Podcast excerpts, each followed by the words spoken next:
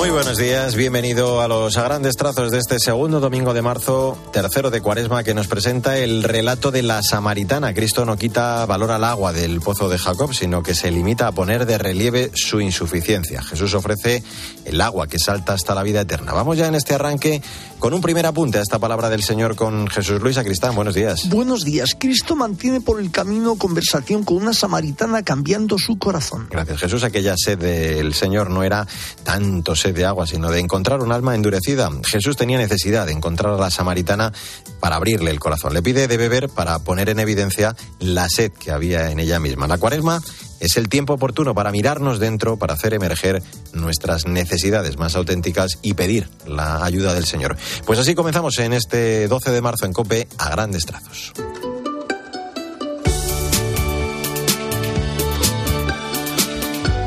Los primeros minutos del programa, ya sabes que repasamos la audiencia de los miércoles del Papa Francisco, quien ha seguido reflexionando sobre la evangelización. El Concilio Ecuménico Vaticano II presentó a la Iglesia como pueblo de Dios peregrino y misionero. Por tanto, los que formamos parte de este pueblo santo, todos los bautizados, decía el pontífice, estamos llamados a evangelizar y lo que transmitimos es lo que a su vez hemos recibido. Este dinamismo garantiza la autenticidad del mensaje cristiano. Evangelizar no es una tarea solitaria o individual, sino es un servicio eclesial. Cada bautizado participa en la misión de Cristo, es decir, es enviado a anunciar la buena noticia, amando y sirviendo a los demás hasta dar la propia vida. Esto significa que no podemos permanecer como sujetos pasivos o meros espectadores. El cielo apostólico nos impulsa a buscar siempre nuevos modos de anunciar y de testimoniar el amor de Dios. También nos urge a que siguiendo el ejemplo de Cristo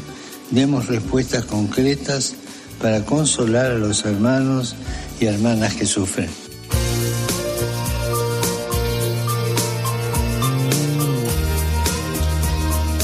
Es momento para el testimonio de fe de la gente buena que nos inspira. En esta semana en la que hemos celebrado el Día de la Mujer, queremos acercarnos a las 13 historias que inspiran el libro Mujeres de Ébano, escrito por Raquel Rodríguez. Todas ellas apuestan por promover la formación de niñas en África subsahariana. Cristina Rodríguez Duque, buenos días. Buenos días a todos. ¿Qué tal, Mario? Hoy viajamos a África y las historias que nos inspiran son las de mujeres de ébano. Así se titula el libro que Raquel Rodríguez ha escrito y narra la vida de 13 mujeres africanas, médicos, docentes, empresarias o economistas que apuestan por promover la formación de niñas en África subsahariana. En muchas legislaciones no existen los delitos de violencia de género, los delitos contra el maltrato.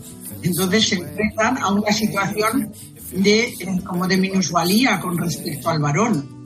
En muchas zonas rurales, una mujer vale menos que una vaca. Todas estas mujeres de ébano aseguran que para que el continente se desarrolle será necesario promover la igualdad. Raquel afirma que ellas luchan por romper contradicciones que consideran nocivas a través de la educación. Unas han creado ONGs para la promoción de colegios, otras trabajan en centros rurales y otras ofrecen becas universitarias. Como el ébano, no se dejan arrastrar por las circunstancias, eh, han sabido defender sus derechos y trabajar eficazmente, luchar eficazmente por los derechos de todas las mujeres. Pero, pero la verdad es que la situación de desigualdad de la mujer africana es inimaginable para una mujer occidental. La autora de esta obra, Mujeres de Ébano, es Raquel Rodríguez. Es miembro de la Junta Directiva de Arambé, un proyecto que promueve iniciativas de educación en África. Ha donado los derechos de la obra a esta organización. Buen domingo y hasta la semana que viene.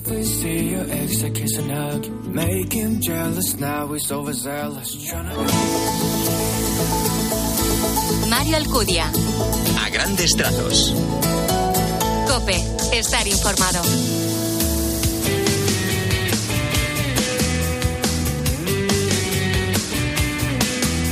En a grandes trazos, en este 12 de marzo, la actualidad de la Iglesia en España. Con motivo del Día Internacional de la Mujer, el pasado miércoles, Caritas España ha lanzado la iniciativa Ellas Somos Nosotras para visibilizar las brechas de exclusión que sufren las mujeres a las que acompaña esta institución. Una de cada cuatro mujeres a las que ofrece su apoyo en alguno de sus 28 proyectos específicos es víctima de violencia. Sandra Madrid, buenos días. Buenos días, Mario. Según los últimos datos, Caritas acompañó en 2021 en España más de 13.000 mujeres en 28 programas específicos relacionados con la mujer. Una de cada cuatro mujeres atendidas en esos proyectos eran víctimas de violencia o se encontraban en contextos de prostitución.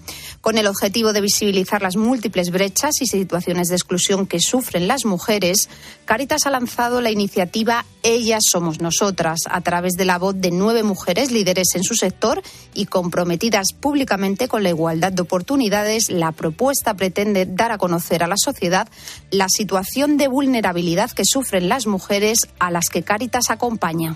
Caritas trabaja en España y en el mundo acompañando a miles de mujeres a través de diferentes programas, con la convicción de que ellas son motor de desarrollo. Sostenemos que solo contando con ellas conseguiremos un mundo más igualitario para todas y para todos.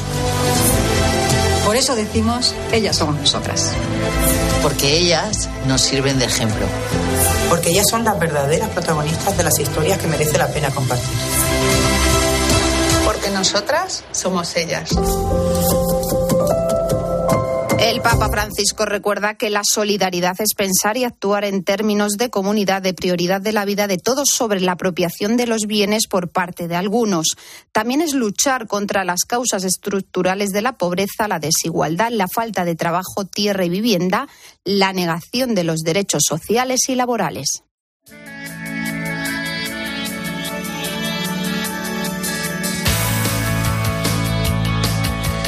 Es momento para echar un vistazo a las redes sociales, lo más destacado del continente digital con protagonismo estos días para los mensajes del Papa, animándonos a vivir con profundidad la cuaresma también en torno al Día de la Mujer y el Tesoro de Jesús, la música Unai Quirós. Eh, Paloma Corbí, buenos días. Buenos días, Mario. Esta semana el Santo Padre ha compartido varios mensajes en su cuenta de Twitter que nos ayudan a continuar en este camino de Cuaresma. En este tiempo de Cuaresma hagamos luz en nuestro interior poniéndonos ante la palabra de Dios en la oración para que tenga lugar en nosotros una lucha beneficiosa contra el mal que nos hace esclavos, una lucha por la libertad. Además, nos ha recordado la importancia de la oración, la limosna y el ayuno para este tiempo. La vía de la pobreza y de la privación, el ayuno, la mirada y los gestos de amor hacia las personas heridas, la limosna y el diálogo filial con el Padre, la oración, nos permiten encarnar una fe sincera, una esperanza viva y una caridad operante.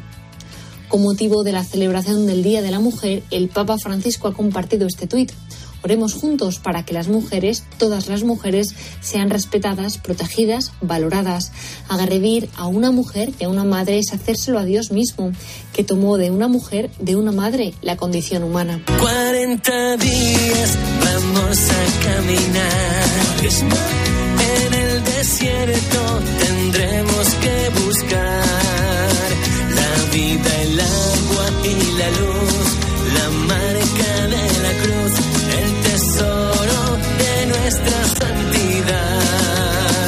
Compartimos la canción de Unai Quirón, El Tesoro de Jesús, un tema dedicado a los más pequeños y que habla de los 40 días de Cuaresma, un tiempo para buscar la vida, el agua y la luz.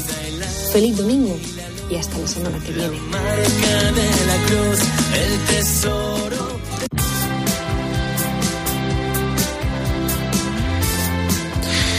A grandes trazos, la literatura, como siempre, con la selección de la directora de proyectos de Literocio, Maika Rivera, que este domingo nos recomienda el fervor de tener libros de Gaetano Volpi, editado por Trama Editorial. Un homenaje al trabajo y a la entrega de tantísimos que han hecho posible el desarrollo imparable de los libros hasta nuestros días. Buenos días, Maika.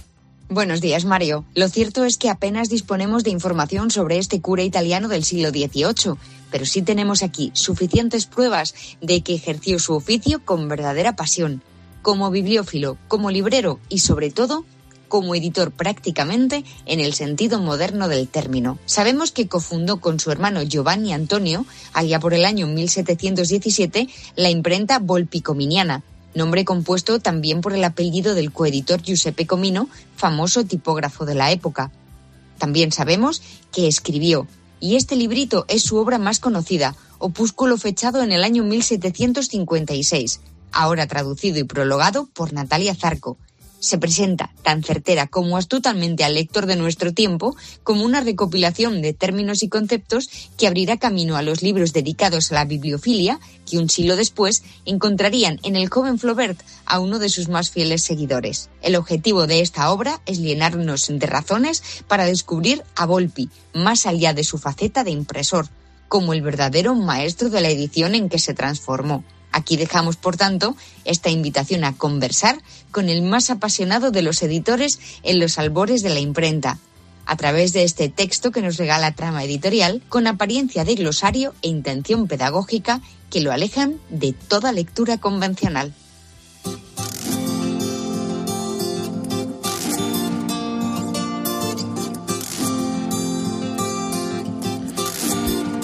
12 de marzo, tiempo para la actualidad de la Iglesia en el mundo. Mañana se cumple el décimo aniversario del pontificado de Francisco, de su inicio. Así que mm, este domingo le hemos pedido a Esteban Pitaro que nos haga desde su país natal una reseña. Esteban, buenos días. Muy buenos días, Mario. Los 10 años de pontificado de Francisco son, por supuesto, motivo de alegría y celebración en todo el santo pueblo fiel de Dios, en todo el mundo. Pero en la Argentina, te imaginas, es una jornada muy especial Nadie en este país hace 10 años imaginaba lo que sería la elección de un pontífice nacido en la propia tierra, uno llevado de una de sus diócesis, como de Polonia, alguna vez no hace tanto, hacia Roma. Hoy en un ratito nomás, todas las diócesis de Buenos Aires se van a reunir en el santuario de Luján para dar gracias a Dios por el pontificado de Francisco. Mañana lo van a hacer los obispos en sus propias catedrales. Hoy también terminó una peregrinación de hogares de Cristo que llevó la Virgen de Luján por toda la Argentina. Está viendo oraciones interreligiosas, libros. Pero hay algo que repasando una y otra acción de celebración sobresale, Mario. Es el mensaje de misericordia de Francisco lo que inspira estos días, su promoción de la cultura del encuentro, ese evangelio que sale al encuentro del más necesitado, que va a la periferia, es a Jesús el que se celebra, más allá del Papa. El corazón de la celebración en su patria natal no es el, que el hecho de que el Papa sea argentino, no. Es la cruz que abrazó para seguir a Jesús y su invitación a que todo el mundo, con todas las banderas, lo haga con él. Celebramos el encuentro con Jesús y es lo que Francisco querría en este aniversario celebrado en la Argentina.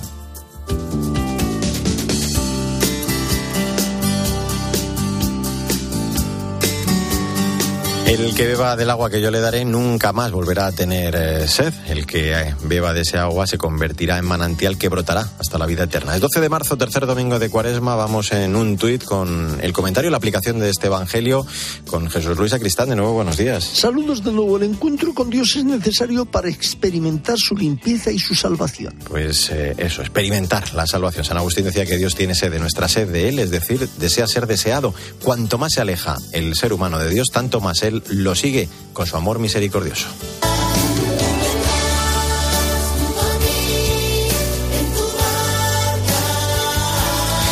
Náufragos es el título del nuevo tema que el sacerdote Toño Casado ha lanzado esta semana a través de las redes sociales. Dice que lo ofrece como regalo al Papa Francisco y a todos los que se empeñan en ayudar a sus prójimos en las personas de los refugiados que llegan a nuestro país. Hola, Victoria Montaner.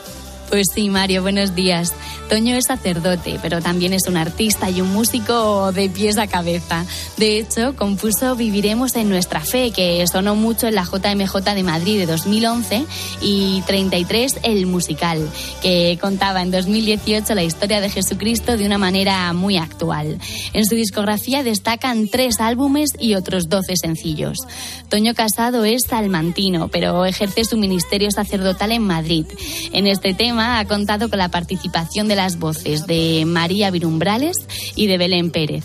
Por su parte, David de la Morena se ha encargado de realizar el vídeo, en cuya producción han colaborado las fundaciones Baldoco y Open Arms.